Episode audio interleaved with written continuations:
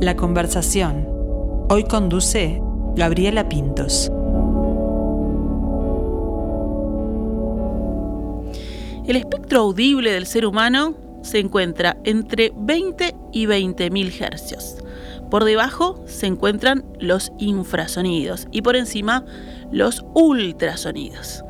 El infrasonido puede ser producido por muchos fenómenos diferentes, pueden ser las tormentas, los vientos estacionales, los patrones del clima, algunos tipos de terremotos. Un dato que no todos conocemos es que las frecuencias sonoras que se encuentran en el espectro de los infrasonidos, a pesar de que no los oímos, nos generan emociones primarias, ansiedad, tristeza, incluso ataques de pánico, y pueden dificultar nuestro trabajo intelectual. En otras palabras, el cerebro es capaz de percibir ondas que el oído no oye. Esto podría explicar, por ejemplo, que en algunas escenas de cine, aparentemente mudas, se nos genera un desasosiego inexplicable. Una de las frecuencias más estudiadas han sido los 19 Hz, el límite del rango del oído humano, una frecuencia que nos provoca malestar, mareo, miedo e incluso hacernos hiperventilar se encuentra muy cerquita de otra, que es la de 18.9, cuando los globos oculares vibran. Es un efecto físico que se puede traducir en ilusiones ópticas. Algunos científicos han definido que es posible que esta frecuencia sea la responsable de visiones fantasmagóricas, imágenes inexistentes que algunas personas creen haber visto. Frecuencia Fantasma. Ese es el título de la obra que vamos a conocer un poco más hoy y para ello estamos con su directora, Florencia Dancilio. Buen mediodía, Florencia, ¿cómo estás? Buen mediodía para vos. Eh, muy bien de estar en este estudio hermoso, con vista a la ciudad. Bienvenida, bienvenida a la ciudad y todos sus sonidos. Exactamente. Aunque acá, claro, lo sacamos. ¿no? estamos, estamos protegidos, podemos decir, ¿no? Exactamente. Bueno, Florencia, ya, ya vamos a llegar a esta frecuencia fantasma eh, que nos genera mucha intriga, pero antes hablar de eh, quien lleva adelante esta puesta en escena, que es egresada de la EMAD, ¿verdad? No, yo eh, entré en la EMAD, pero no soy egresada. No egresaste, bueno, pero estudiaste en la EMAD, estudiaste teatro desde muy pequeña y también sos socióloga. Exactamente, ¿Y eso sí egresé. ¿Cómo es que, llega el, el, teatro a tu vida? bueno, el, teatro llega antes que la sociología, si bien he dedicado una gran parte de mi vida a la investigación en sociología académica, eh, pero el teatro me ha acompañado desde que soy muy chica. Desde adolescente empecé a estudiar en, bueno, en formaciones independientes, en talleres, en el teatro circular, hasta entrar en la EMAD. Luego, bueno, me fui becada por la parte académica a, Francia y, y seguí formándome de autodidacta eh, en teatro eh, y siempre, digamos, ya sea desde la formación de, como espectadora también, creo como que, que, trabajé mucho mi ojo y eso también tuve la, la oportunidad de ver mucho teatro afuera. claro. Eh, y, me ha formado también el teatro obviamente nacional y regional.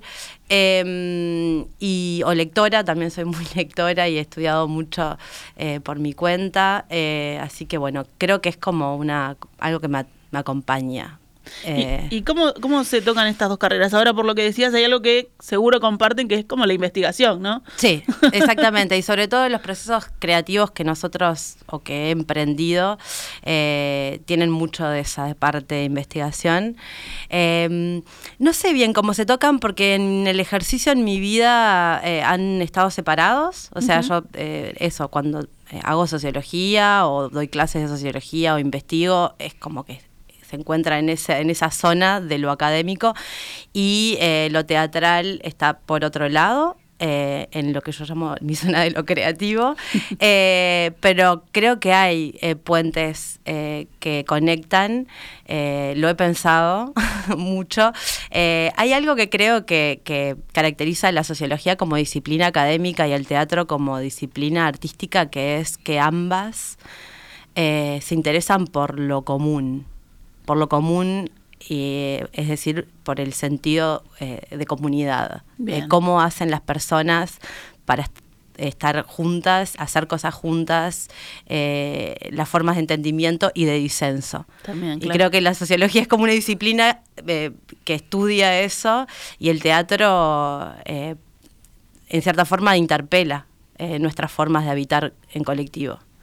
Bien, Algo bueno. Así. Bien, viste, al final ah, tenían ahí ese, ese punto de, conexión. Em, atrás de, esta obra, pero también de, otros proyectos, está el eh, colectivo Hiedra. Exacto. Contanos de qué se trata, cómo se forma. Bueno, y hablando de formas de hacer cosas juntas, en comunidad. En comunidad, así surge el colectivo Hiedra.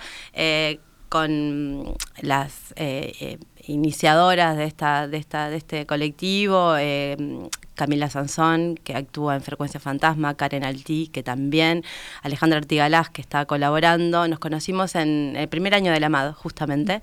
Ellas después egresaron, yo no, eh, como actrices. Y, mm, y bueno, y, siempre estuvimos de todas formas, yo desde el extranjero, ellas acá, eh, vinculándonos en diferentes formas, eh, pero sobre todo somos amigas y tenemos mucha también afinidad artística. Y estuvimos colaborando en diferentes proyectos cuando yo venía, a veces cuando ellas me iban a visitar, etcétera, eh, o andaban por allá. Em, y en el 2021 nos reunió una, una, obra y decidimos como formalizar esta idea de colectivo de investigación y de creación escénica. Ya habíamos hecho una en el 2016 que llamó Las Primeras Armas, con Camila habíamos colaborado juntas también en Doméstica Realidad, eh, pero en el 2021 decidimos como formalizar, entre comillas, nuestras colaboraciones bajo este colectivo. También se sumaron Jimena Ríos, Liliana Altí desde la parte coreográfica, Jimena desde el diseño teatral. Y bueno, y eso nos dio, creo que también una continuidad y cierta acumulación. Eh, cierta acumulación no dogmática, por eso se trata de investigación, pero, pero bueno, como que desde el 2021 creo que no paramos un poco de hacer cosas, cosas y cositas, porque algunas fueron intervenciones muy puntuales, o em, por ejemplo en el, en el subte hicimos una obra del colectivo argentino Piel de Lava Museo, después hicimos una residencia en Proyecto Casamario, que es un lugar de, arte eh, y cultura, eh, y después una intervención en el EAC, hasta que, bueno, Hiedra contiene esta creación que es Frecuencia Fantasma. Bien, el, otro día hablábamos, eh, nos visitaron los amigos de Agua Viva, ah. eh, Felipe y Camila, este, que también se conocieron estudiando en la ESMAD, y me quedaba eso, ¿no? De primero los vínculos que se hacen, ¿no? Fuertes en, en, eso de, estudiar y de empezar en, la vida de, las artes escénicas, no solo del teatro, y después de que estas generaciones tienen eso del, del hacer, del accionar, ¿no? Y de no quedarse quietos, sino seguir investigando y bucear en las distintas ramas, en los distintos roles que tienen, ¿no? Las artes escénicas. Eh, sí, totalmente. En realidad, bueno, primero que creo que las instancias formativas son como un lugar de encuentros, siempre lo han sido y, yo agradezco mucho haberme cruzado con, con mis amigas teatrales en, en, ese año de la EMAD. Em, y sí, creo que nuestra generación como que, que se formó dentro de esta idea de no esperar que te llamen a que era algo muy habitual en el teatro, ¿no? Y sobre todo para las actrices, y sobre todo para las actrices mujeres, ¿no? Esperar que alguien te llame a eh, interpretar un rol. Y como que desde muy temprano un poco teníamos esa curiosidad y ese bichito para hacer nuestros propios proyectos. Y, bueno, y después está un poco el azar también, ¿no? Como esa voluntad, esa, esa, esa idea de no esperar a y también, eh, bueno, el azar que hace que genere encuentros y sinergias. Y es lo que creo que nos pasa a nosotras. Somos un, e-, equipo de, mujeres eh, que nos complementamos un montón en los roles y que tenemos esto que, yo le llamo como afinidades eh, em, electivas, que, que tienen que ver con una forma de hacer, con estar como en cierta forma problematizando y, preguntándonos sobre los diferentes roles, sobre cómo se conjugan los diferentes roles en el teatro, que tenemos como una herencia bastante jerárquica y, patriarcal, si se puede decir, y como poder eh, un poco desmenuzar eso y ver qué otras formas de crear en conjunto pueden existir. Y eh, esto que, mencionabas del interés también por, por dialogar con diferentes disciplinas, es decir, a todas nos interesan otras cosas además del teatro y de hecho tenemos como, como otras profesiones, eh, ya sea lo académico, lo musical, lo, lo, visual, etcétera. Entonces la idea de, eh, de de abrir el teatro, lo estrictamente teatral y, contaminarlo en el buen sentido con otras cosas. Eso es, creo que es una, un interés que también nos une como colectivo. Eh, es decir, de, bueno, de, dialogar con la música, con la creación musical, que Frecuencia Fantasma tiene un poco esto, con, bueno, con lo coreográfico, con la danza contemporánea, eh, con las artes visuales, eh, y bueno, también con, la investigación, en este caso social, las realidades que nos, que nos circundan o nos atraviesan más bien. Y en Hiedra se van rotando los, los roles en realidad, em, eh, hay, en, principio, hay en, nuestro nuestra corta existencia hay ciertos roles, digamos, en general que tienen que ver con lo que nos gusta hacer, actuar o dirigir. En general lo que hacemos es eh, colectivizar el proceso de escritura, eso es bastante colectivo y también algo que a veces puede llevarnos un poco más de tiempo, pero que creo que la evaluación es positiva, que es discutir mucho, discutir en, el sentido de conversar eh, las decisiones, las grandes decisiones que van a, un poco guiar eh, estéticamente los, los, procesos, estéticamente y políticamente también diría. Entonces eso está siempre sobre la mesa y hace que, digamos, las actrices, por ejemplo, sean eh, tan partícipes del proceso de escritura y por ende autoras que yo que dirijo, que estoy desde la puesta en escena, por ejemplo. ¿Cuándo, ¿cuándo surge eso de que de, decir me siento más cómoda o me gusta más trabajar desde este lado, en la puesta en escena, en la dirección. En mi, en mi caso, em, desde, desde, el, desde el inicio, por ejemplo, desde el vamos, sí, sí, desde los primeros talleres, o sea, siempre me, me como que me divertía pensar el, el, el espectáculo desde afuera. Si bien eh, las veces que he actuado, que actúo, puedo conectar con ese goce increíble que es el de la actuación, que es puro presente, ¿no? Que hay pocas cosas, creo, en la vida que, que te llevan a, ese presentismo tan, tan arrollador. Pero siempre me gustó estar mirando y pensando ese andamiaje. Eh, y en la EMAD, claramente, cuando entré, me di cuenta que, que, que me gustaba más ese lugar que el, el, de la actriz o el de bueno el tipo de formación actoral que, que, existe, digamos. Entonces me sentía más cómoda desde ese lugar. Me gusta, no sé. Aportando, aportando desde allí. Eh, me quedé pensando en eso que decías de, las jerarquías. Cuando empezaste, cuando eras estudiante, ¿te costó eso de decir, de, aportar esa visión externa, ¿no? Porque a veces en, la formación van marcando que, bueno, el director o la directora soy yo, vos acá está, y obviamente que siempre los, los actores aportan, pero a veces como que son más acotados, ¿no? Como que dicen, bueno, sí, buenísima tu idea, pero, pero no.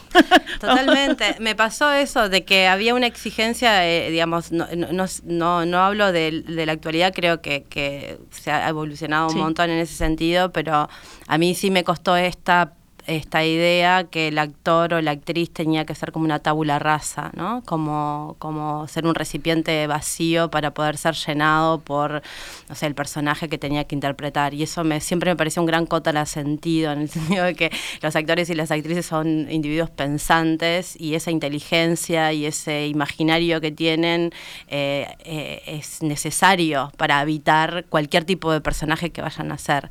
Eh, sí, eso me... Y también eh, que, que, había una idea como que creo que también que se está superando, como que el teatro es, es práctica y que la teoría eh, queda por fuera o el pensamiento queda por fuera de esa práctica. Entonces, eh, eh, por un lado la formación académica y por otro lado la formación, digamos, del métier de actor o actriz, como había una gran escisión, como un gran abismo entre esas dos cosas y yo venía también de una formación muy, digamos, teórica y académica que quería poner al servicio de la escena porque era parte de, es parte de mí, indisociable, ¿no? No es que me equivoque, es que también eso forma parte de mí. Entonces, e, esa, esa, ese entre, entre la concepción de, un, de una formación teatral eminentemente práctica y lo teórico eh, también me generaba un poquito de, cortocircuito. Eh, al punto de pensar de que, bueno, no, no era una persona idónea para actuar, por ejemplo, porque pensaba demasiado, tal vez. me han dicho, me, han todos estos cuestionamientos. Deja de pensar cuando estando en escena, ¿no? es fuerte esa. Sí. No pienses, no pienses, déjalo para otro momento. Bueno, y llegamos a, Frecuencia Fantasma, que la semilla inicial fue un texto tuyo, una novela corta, pero después mutó a la obra que, que vamos a ver próximamente. Exactamente. Sí, como siempre en estos procesos que son, como te decía, de escritura colectiva, siempre partimos de materiales primarios que los ponemos en un suerte de una suerte de lugar que llamamos compost para que se descompongan y se contaminen. Eh, y en este caso, sí, como un poco el, el puntapié fue ese textito que yo había escrito, pero que no es ese texto el que vamos a ver en escena, justamente eh, eso mutó con el trabajo eh, con las actrices y después con el resto del equipo que se fue sumando eh, y que se fue también entreverando con otras referencias, muchas de, como tú abrías la nota con estas nociones, digamos, de, de, lo sonoro y también con otro tipo de literaturas y de referencias sobre el habitar en Montevideo y también con muchas texturas eh, sonoras y musicales y, eh, bueno, Frecuencia Fantasma, eh, la obra, digamos, es, es otro texto, que sí, en ese texto hay todas y todos metimos mano. Eh, bueno, y en este proceso de investigación que, llevaron adelante con el grupo también hubo incluso este como suma de personajes que no estaban en ese texto, ¿no? Que eh, le, escuchaba que ustedes decían como que la obra o el texto o la escena en realidad, la escena iba pidiendo otras cosas. Exactamente, eso sí, fue así. Eh, em, empezó como un monólogo que iba a interpretar Camila Sansón y del personaje principal, digamos, esta neurocientífica que viene a Montevideo a estudiar la frecuencia fantasmas, Cristina Heimburger, bajo la hipótesis de que acá se, se, pueden estudiar con, mayor claridad por una serie de elementos contextuales. Eh, y después la escena nos fue pidiendo otros personajes. Primero porque hay algo muy interesante en el diálogo, cuando, ¿no? O sea, el monólogo es una forma teatral y, digamos, muy muy longeva, pero que nosotros eh, sentimos la necesidad de, mm, interactuar en la escena o de hacer que ese personaje interactúe. Entonces sí, la escena fue pidiendo otros personajes. Y así muy temprano en los ensayos apareció el personaje que interpreta... Eh, que interpreta, que creó eh, Karen Alti y más recientemente se suma también un asistente de investigación que es el personaje justamente de Sebastián Calderón. Así que de un monólogo eh, hay ahora tres, personajes, en la escena y también eh, un cuarto, una cuarta que es Sofía Sheps, que es la compositora de, digamos, de, de la ambientación sonora de Frecuencia Fantasma, encargada de eh, invertimos, ¿no? Las frecuencias fantasmas no se escuchan, pero se sienten, pero nuestra obra sí se van a sentir y a escuchar, eh, porque Sofía justamente le puso, en cierta forma, sonoridad a, a, ellas y bueno, ella va a estar operando desde la escena también. Las trajo del infrasonido, las elevó. Exactamente, las elevó. Justamente. bueno, ¿y cómo es trabajar con, con, esta, con esta materia, con este material que, que está vivo, que va mutando, que va cambiando? Cuando dicen, bueno, vamos hasta acá, hay, hay una fecha de estreno este, y dejamos, dejamos que, que siga, que, que, no, que no siga este, aumentando, cambiando o mutando. Bueno, para ser eh, honesta, te diría que pusimos el punto final la semana pasada. Bien. Eh, hay algo eh, interesante. A mí me parece apasionante, apasionante este, esta, esta forma de trabajar porque en ese sentido creo que se emparenta con algunos procedimientos científicos o investigativos en la academia, en el sentido de que nos planteamos ciertas preguntas e hipótesis y los ensayos no son ensayos de repetición de un texto, sino son ensayos de búsqueda de eso que finalmente eh, vamos a mostrar en la escena cual resultado. ¿no? Entonces, en ese sentido, el, proceso de, ajuste de, y de escritura escénica eh, nos acompaña casi hasta el final. Em, de hecho, en, los ensayos siempre hay una computadora abierta con un Word que es compartido, que se va modificando a medida que vamos eh, eh, generando las escenas y repitiéndolas. O sea que, que sí, que creo que que, que, digamos que el proceso de creación es el proceso de escritura de la obra y al mismo tiempo el proceso de ensayo. Claramente que en un momento decimos, bueno, hasta acá llegamos. Ahora eh, tenemos que esto, eh, pensar eh, en la apuesta y, digamos, ensayar literalmente, como se dice en el teatro, que es repetir. Ahí viene la repetición. Claro, ahí viene la parte de la repetición. pero igual creo que eso de, de empujar hasta lo último, la posibilidad de modificar, hace que lo que llegue a la escena el día del estreno tenga esa esa cualidad viva, que la tiene el teatro en general, porque ninguna eh, representación es igual a la anterior, pero en este, yo estoy segura que, la obra igual va a seguir mutando, eh, función a función, en, cosas mínimas, claramente, pero, pero, pero eh, nos gusta pensarla, como, como tú decías, como un organismo vivo. Bien, y hay, eh, bueno, recién decíamos, ¿no? Se va, se van sumando este actores, no tan, no solamente en la escena, sino también en que hay muchos colaboradores artísticos, ¿no? Veía acá que también tienen esa importancia, como decías vos, tanto el sonido como las luces forman parte de, también de, eso que está sucediendo ahí. Yo creo que eso tiene que ver con, con, los múltiples intereses que tenemos eh, y que hasta te diría que el video de, del spot publicitario, el afiche, tiene como mucha importancia para nosotros y quien lo hace también. Y en este sentido, bueno, además de los tres em, actores y actrices que te mencioné y de Sofía Shep, que compone eh, la, ambientación sonora, eh, tenemos, contamos con Sofía Córdoba, que es artista visual, eh, que va a acompañar, digamos, estas, estas frecuencias con, bueno, con una creación visual que tiene que ver mucho con Montevideo y su paleta de colores y las cosas que suceden.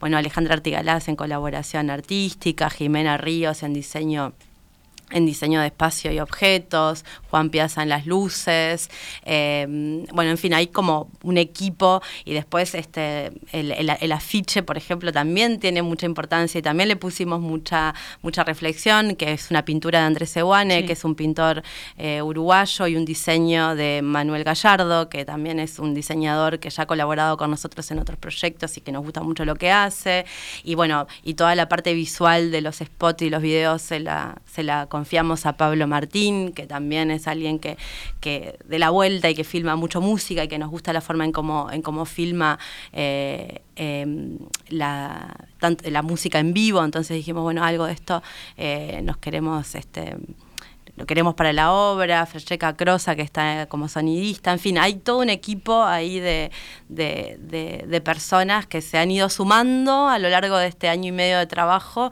y que creo que hoy, digamos, eh, Frecuencia Fantasma les, pertenece también, como a nosotras que tuvimos desde el inicio. Ahí está, es, un trabajo colectivo totalmente, ¿no? De, que, se va sumando. Eh, bueno, y recién lo, decías por ahí, este, hablabas de, esta doctora, Cristina Heimburger, ¿es? Mm, sí. Ahí está. Eh, contanos un poco más de, esta historia y de este personaje que llega a Montevideo. Bueno, ella es, bueno, esto que te decía, una neurocientífica eh, que estudia la, influencia de estas frecuencias sonoras en el, en el estado anímico de las personas. De las frecuencias que mencionabas al principio, te diría que nosotras nos, nos vimos con las este, 19. Con esa. No entramos en la parte de ilusión óptica, tal vez hasta el final, no quiero spoilear nada, pero digamos, sobre todo nos, nos interesó, digamos, el, el efecto en el, en el estado anímico, ¿no?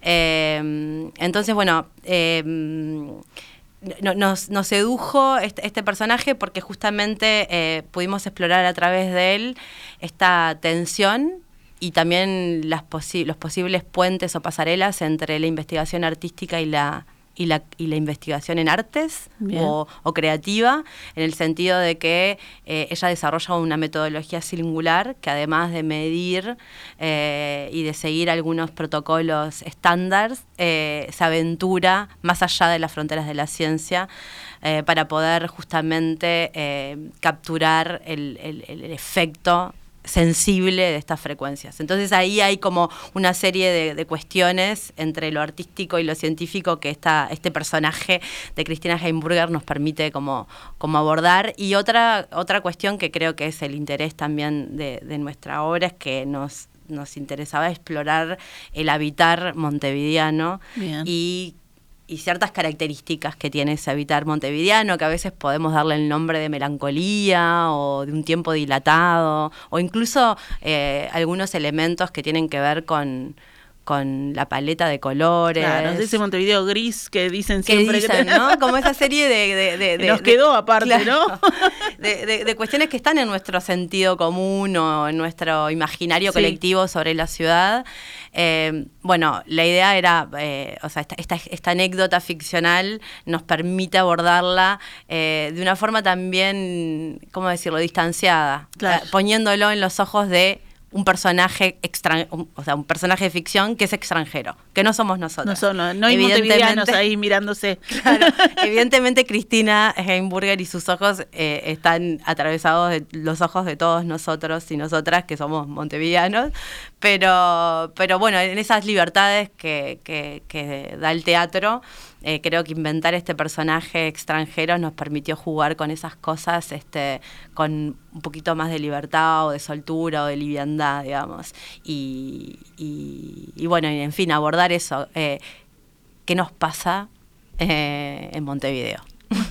y miren qué sala eligieron, ¿eh? que es emblemático Montevideo, ¿no? Teatro, Teatro este, Solís y la sala Zabala Muniz, que les da el, el entorno espectacular para presentar esta obra Frecuencia Fantasma, que va el 22, 23, 24 y 26, se salta el feriado del 25, en, en la sala Zabala Muniz a las 20 y 30 horas y el 27 de agosto a las 19, ¿verdad? Exactamente. Cinco únicas funciones, así que no se duerman, como les decimos siempre, entran en Ya van reservando sus entradas y si no pueden pasar por la boletería de la sala, este, transitar Montevideo y después capaz que salen, salen a ver distinto Montevideo, a sentir distinto a Montevideo, ¿no? A nosotras nos pasó que haciendo esta obra empezamos a escuchar un montón de cosas que antes no escuchábamos. Así que atentos. Bueno, eh, Florencia, un, un, gusto, muchos éxitos este, con esta presentación de, de Hiedra, Frecuencia Fantasma, y esperemos que, que siga y que se pueda sumar a estas cinco funciones también, después de todo un año ¿no? de, de, trabajo este, y de investigación. Muchísimas gracias por recibirme. Los esperamos.